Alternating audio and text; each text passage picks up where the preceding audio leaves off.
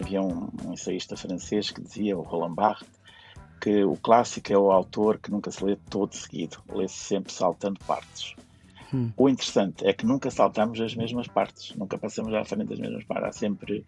E portanto tem sempre qualquer coisa de novo. A gente salta uma descrição e, e depois na vez seguinte que releu o livro não salta a mesma. Eu não sei bem explicar, mas se eu estivesse assim mais à vontade, se isto não fosse uma coisa para um auditório, eu diria que é mais uma maldição. uma, uma maldição. coisa que eu não. Sim, é uma coisa que eu não consigo livrar. Estamos com Abel Barros Batista, professor doutorado de Literatura da Universidade Nova de Lisboa, é um dos maiores especialistas em Camilo Castelo Branco, mas também em literatura brasileira, nomeadamente em Machado de Assis. Tem vasta e importante obra publicada, foi Grande Prémio Ensaio APE, Associação Portuguesa de Escritores, foi diretor adjunto da Colóquio Letras, é colaborador regular na imprensa, Expresso, Público e Folha de São Paulo e antes integrou o núcleo primeiro de especialistas da TSF para falar de livros na rádio. E assim sendo, hum, Abel Barros Batista, não é de estranhar o nosso tratamento. Muito obrigada por teres aceitado o convite para fazer parte deste grupo também de especialistas aqui do Serviço Público Bloco Notas na Antena 1, na Rádio Pública, e para falar de uma das tuas paixões ou amores, Camilo Castelo Branco, e para já o amor de perdição. É paixão ou amor? Eu não sei. Eu acho que do ponto de vista camiliano não há distinção. Acho que o Camilo não concebia amores que não fossem apaixonados. Não sei, eu não, não sei distinguir. Acho que tenho ideia que no mundo camiliano nós não distinguimos uma coisa da outra. Enfim, nem sei se fora do mundo camiliano há razão para, para distinguir. Em parte porque. é sério.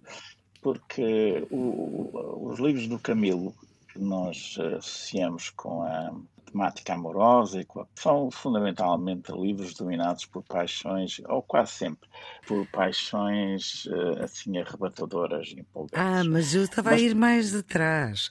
A Sim. tua relação com o Camilo, se era uma paixão ah, ou se era um eh, amor?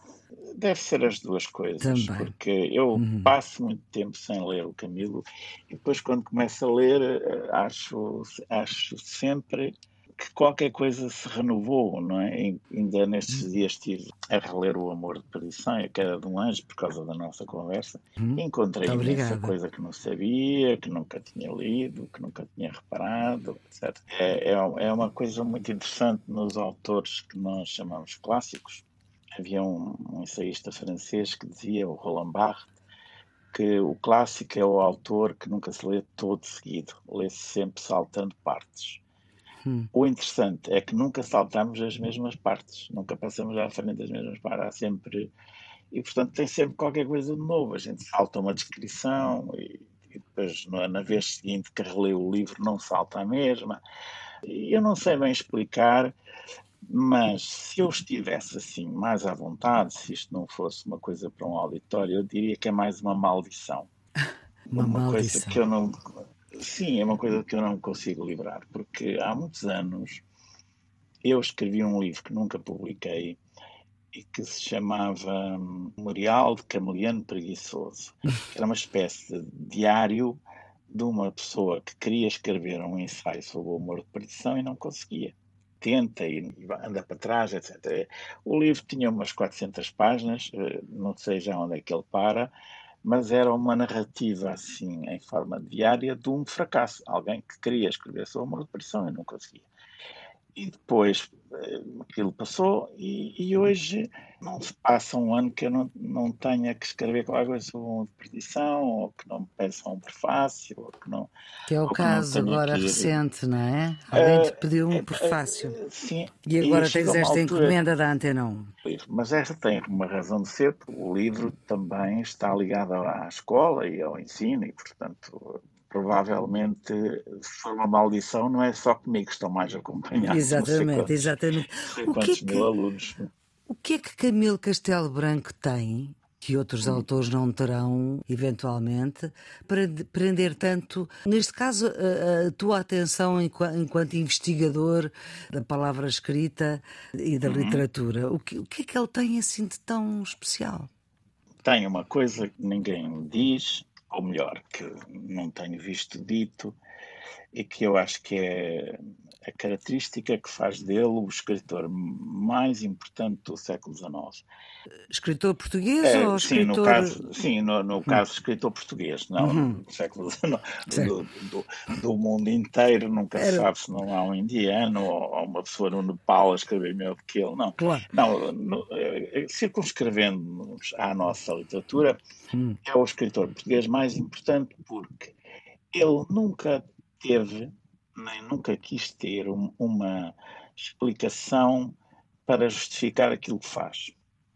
Nunca teve, ao contrário de todos os maiores escritores do século, o Antero, o Essa, o, o Garrett, até o Júlio Diniz, todos eles tinham uma espécie de, de narrativa ou uma fantasia para dizer que o que faziam ia regenerar o país, ou ia melhorar, esclarecer o povo, ou ia morigerar os costumes, ou ia reabilitar a vida rural. Enfim, hum. havia sempre um objetivo que estava era exterior, uma finalidade exterior à literatura, e a literatura servia para isso, e era por isso que eles a faziam.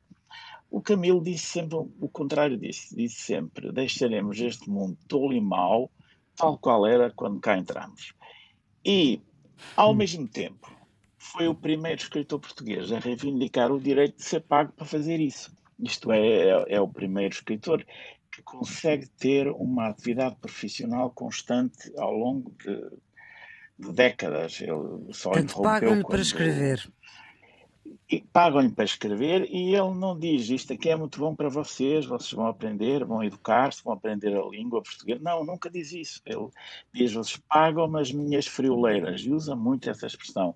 São frioleiras, são futilidades, são chalaças, são, são coisas a que ele não dá valor, mas que uhum. não dá valor do ponto de vista mercantil, digamos assim. Uhum. Não estou a fazer qualquer coisa para contribuir para, para o país e para as pessoas e por isso quero ser pago. Não, ele diz: eu quero ser pago para pôr no mundo histórias, histórias que são ora trágicas, ora cómicas, histórias de amor, histórias de aventura, histórias de pessoas, porque isso é o que eu faço. Hum.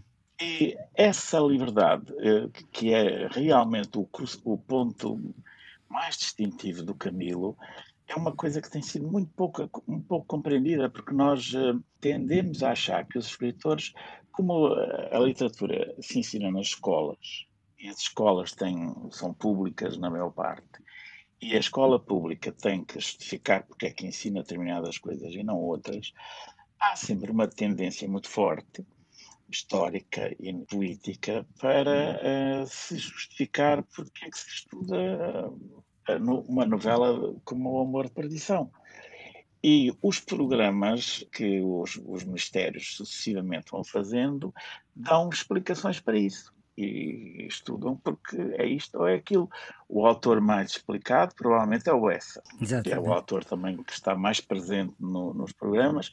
E a explicação mais curiosa que se dá a respeito do Essa, é a mais ofensiva de todas, é aquela que diz que o Essa continua atual porque o país continua igual ao que era no tempo dele. Nem ele continua atual, nem o país está igual, etc. Mas fica sempre bem dizer hoje já há menos, mas havia sempre pessoas que citavam. Uma, e o Camilo Castelo um Branco entrou e saiu do programa, não, foi, não fez sempre eh, parte dos programas não, não, do secundário. Não, não, não. Pelo contrário, é, é muito curioso. É esse estudo foi feito por um colega meu, aliás, um excelente professor do ensino secundário chamado Luís Prista, que fez já um estudo dos programas, dos manuais, e trouxe novidades espantosas, até uhum. aos anos 30 do século XX.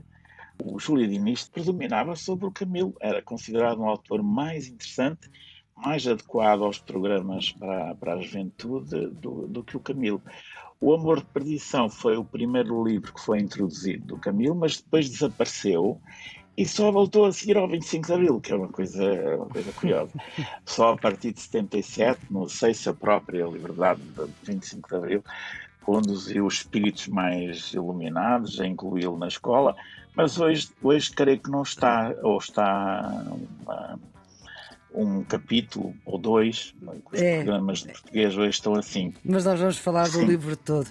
Abel Barros Batista, vamos ficar por aqui, vamos voltar a falar sobre o amor de perdição no outro episódio do hum, Serviço Público Bloco de Notas. Abel Barros Batista, muito obrigada por esta leitura e releitura uh, das obras de Camila neste programa no Serviço Público Bloco de Notas, que é uma ajuda para quem uh, tem exame no final deste ano letivo, mas também para para quem se interessa por saber mais. A produção é da Joana Jana Fernandes, os cuidados de emissão de Diogo Axel.